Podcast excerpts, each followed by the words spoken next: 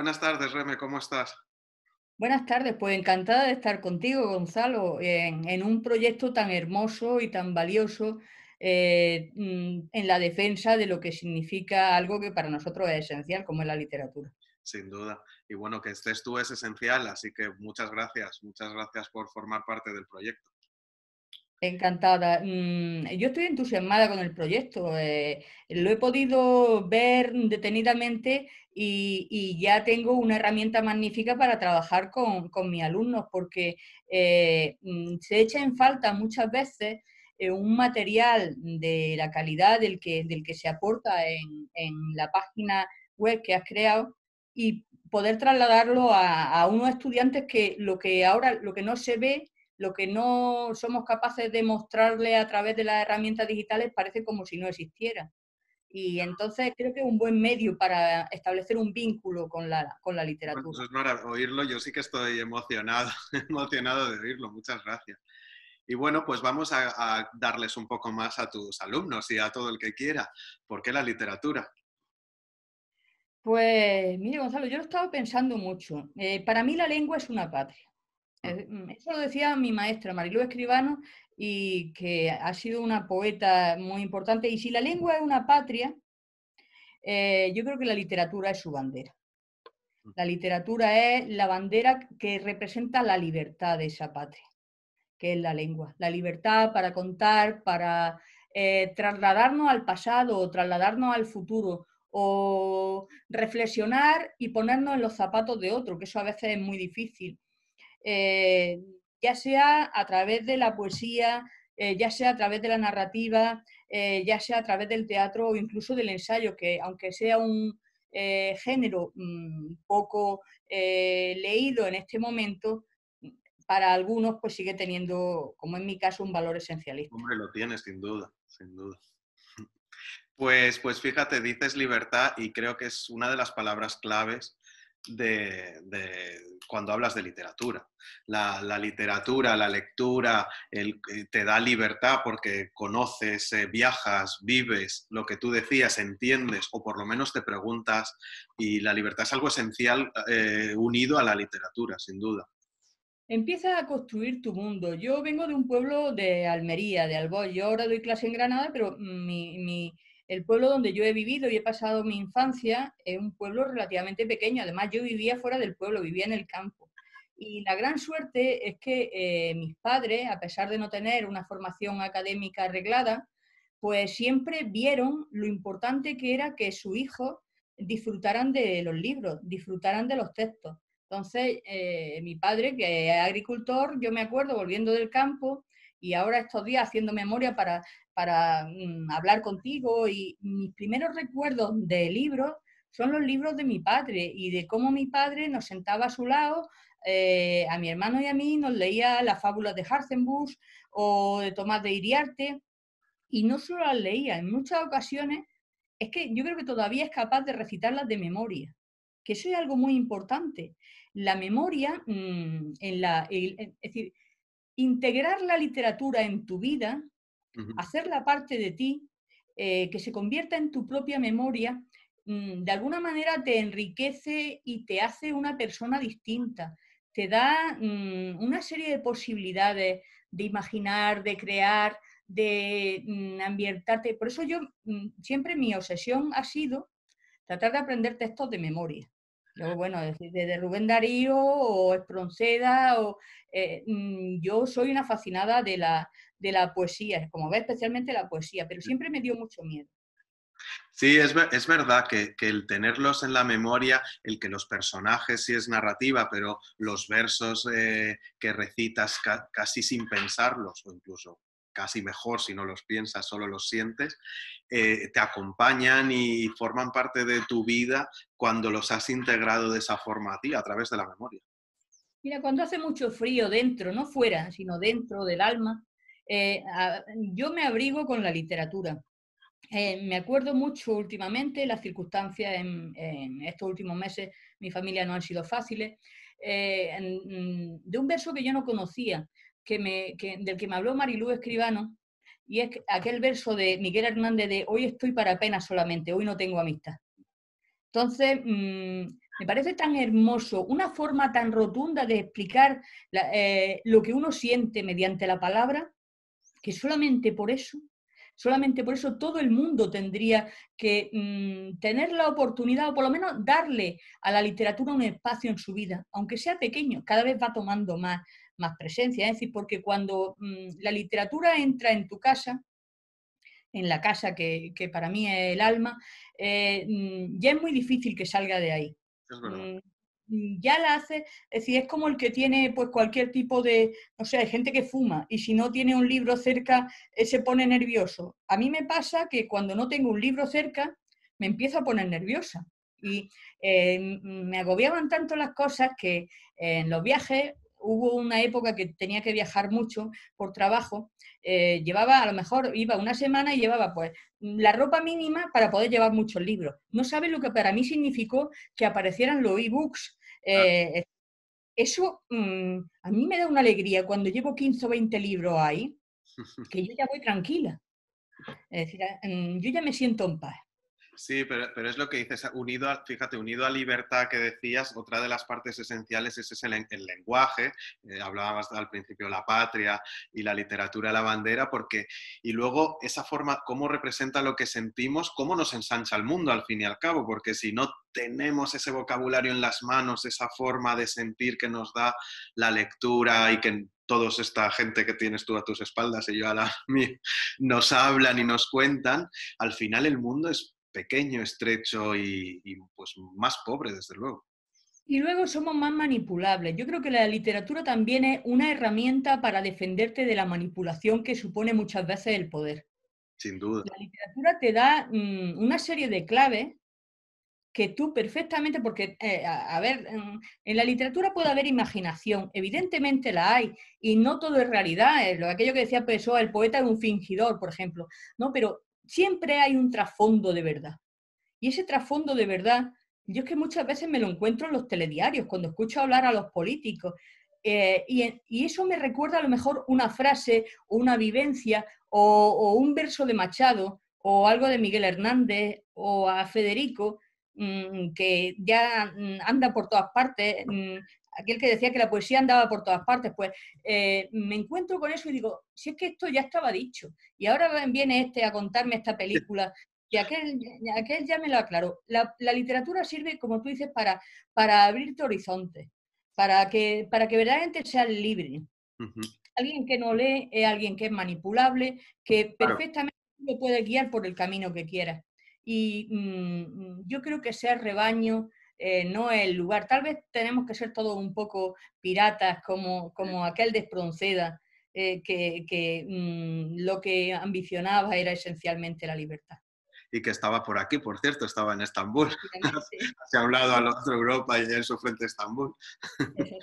pues el otro día, fíjate, hablando con Javier Cerca sobre, pues, sobre lo mismo en estos encuentros, y él hablaba justo de eso, de cómo la literatura eh, nos convierte en, una, en un peligro en potencia para el poder y en alguien que es capaz de pensar por sí mismo, lo cual no suele gustar al poder, pero claro, incita más a la lectura.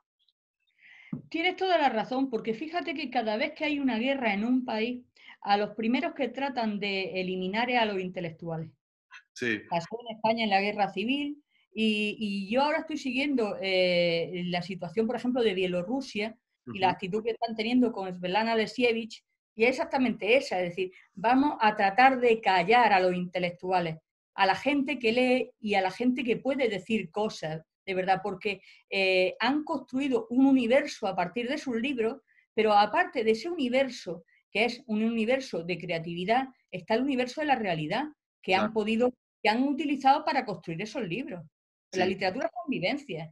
Sí, son vivencias y además hablabas antes de cómo es verdad que, pues, pues claro, gente como Federico está en todos lados, pero, pero es que una de las cosas que me interesa es que aquella gente que no lee, no pasa entre tus alumnos, que son seguro buenos lectores, pero entre otros alumnos de otro, y otra gente, no, no solo jóvenes, que no leen, sin embargo, la literatura les aborda cuando ellos ni siquiera saben que les está abordando, porque ya está en muchas conversaciones, en muchas frases, en una película, una serie ahora que, muchos ven tantas, y, no son, y pues es una forma de que al menos llegue a través de otros canales.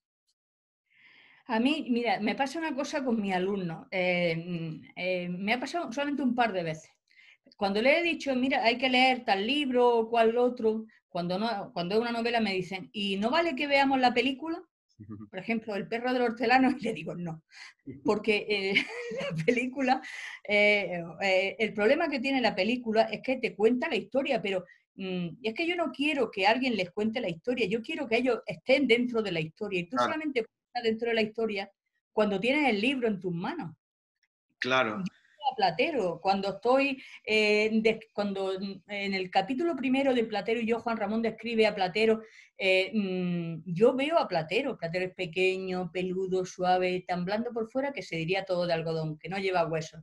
Solo los espejos de azabache de sus ojos son duros cual dos escarabajos de cristal negro. podría seguir el capítulo entero, pero es que yo ya veo a Platero. Sí. Me lo pone en la televisión Mm, yo estoy viendo el platero que quiere el director de la película. Es como hablabas del perro del hortelano, pues ves lo que ha leído Pilar Miró, pero, no, lo que has leído tú, pero tú lo imaginas y lo creas, claro. Exacto, ya no tengo esa libertad. Mm. E, es, una libertad un poco más restringida y mm, se trata de, abrir ventanas. Sin duda. de que haya oportunidad Mm, al mundo, todo el mundo tiene su libro. Es decir, hay algo, mi alumno me pasa mucho que me dicen, es que hay libros que se me hacen pesados, a mí también. Yo mm, te prometo que hay dos libros y casi te lo contaré, te lo contaré en secreto. Yo, por ejemplo, Hombre Borrascosas no he sido capaz de terminarla nunca. Cuando llevo 20 páginas, mm, es un libro excepcional, seguro, pero es que yo no lo puedo leer. Eh, y me sucede igual con los hermanos Karamazov. No, no, no. Eh, eh, por lo que sea, no he sido capaz. Pero, sin embargo, hay otros libros que te llaman, que, tú, mm, que tú notas que te llaman. Cuando aprendes un poco el lenguaje ese, notas que te llaman. Y yo digo algo que también me dijeron a mí, y es, si tú cuando empiezas a leer un libro, eh, cuando llevas 10 páginas, mm, no te ha producido algún tipo de emoción, sea la que sea, déjalo porque es que o no es tu libro o no es el momento para leer ese libro. estoy de acuerdo. Mm. Y mm, yo me lo aplico a mí misma, sobre todo con las novelas, que me cuestan más. Mm. Y eso que yo vengo del ámbito de la novela. Sí. Empecé por la novela. y fíjate, empezabas, una, me, ha encantado la imagen de, tu padre leyendo y bueno, además una, no está mal, desde luego, como, como inicio a la lectura y, un poco esa imagen de la lectura casi en torno al fuego, en el hogar, que, evoca el pasado, el inicio de una literatura que aún es anterior a la propia literatura, pero esa forma de fabular, de contar y de espantar el miedo y de intentar entender que es, consustancial a la humanidad. Bueno, no sabe, decir, yo pensaba en, en, aquel momento, imagínate, con tres años, yo mm, cuando me, leía El burro flautista, en mi casa mi padre mm, no somos muy musicales, pero ya sabes que a los niños siempre pues se practica musical y nosotros teníamos una flauta, una armónica. Pues andaba detrás de los burros, porque en mi casa había burro y caballo y, todo esto, tratando de acercar la flauta hasta que un día me ve mi tío, eh, mi tío vivía con nosotros, y me dice, ¿pero qué hacen, niña? Mm, y, es que mm, yo estaba intentando que, el burro tocara la flauta. Porque con tres años, con cuatro años, tú crees que todo eso es verdad. Y es posible que hasta eh, que tenga... Y es que es verdad, porque en, tus circunstancias concretas de ese momento, es verdad. Sí. Mm, luego la vida cambia y te transforma y empiezas a leer y, y ya se va abriendo un mundo inmenso, pero en ese momento en que solamente tiene unas pocas lecturas, volvemos a eso que tú dices, el libro estaba absolutamente sacralizado. Para nosotros los libros eran, estaban todos forrados eh, y siguen, están en mi casa en Albó, eh, eh, todos los libros forrados por mi padre, nosotros le ayudábamos a forrar los libros y algo más. Nosotros éramos una familia humilde, pero en mi casa jamás faltó dinero para comprar un libro. Mm.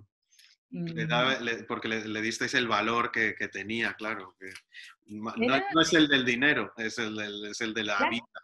Mis padres hacían mucho esfuerzo. Mira, cuando yo cumplí 14 años, eh, eh, a mí me gustaba muchísimo Sherlock Holmes, el personaje. y había una edición maravillosa de, de las obras completas eh, mm, y mm, yo la veía siempre al pasar por la, por la puerta, en mi, en mi, pueblo había dos librerías, al pasar por la puerta de la librería, además con el precio marcado puesto, 2.000 pesetas. 2.000 pesetas era mucho dinero entonces, pero es que eran unos libros encuadernados en piel, mmm, tres tomos, con una caja de madera. Y yo siempre pasaba y mmm, mi madre, que no sabría mucho de literatura, pero que conocía muy bien a, a su hija, nunca dijo nada. Mm, yo decía, mira qué libro tan bonito. Nunca me dijo nada. El día que llegó mi cumpleaños, esos libros estaban en mi casa. Mm. Y, ahí esos libros los he debido de leer miles, eh, es decir, miles de veces. Mm, eh, por eso ahora no me valen las series. Yo ahora me enfado con las series que ha habido sobre Sherlock Holmes porque no responden a la realidad. Es que ese no es ni Sherlock Holmes ni, ni mi doctor Watson. Claro. Entonces me lo han estropeado. Yo digo, no, no, esa serie a mí no me la ponga. En la, en la tele esa serie no se pone. No, menudo personaje. Cuando, bueno, lo sabes mejor que yo, cuando Conan Doyle lo mata eh, al personaje, se formó tal follón en, Inglaterra que tuvo que resucitarlo en el siguiente volumen porque fue un escándalo. Efectivamente. Yo mi suerte es que en esos tres tomos estaba completo, porque si, si llega a acabar así, Además, yo no soporto los, eh, eh, los, malos, mm, los finales malos. Mm.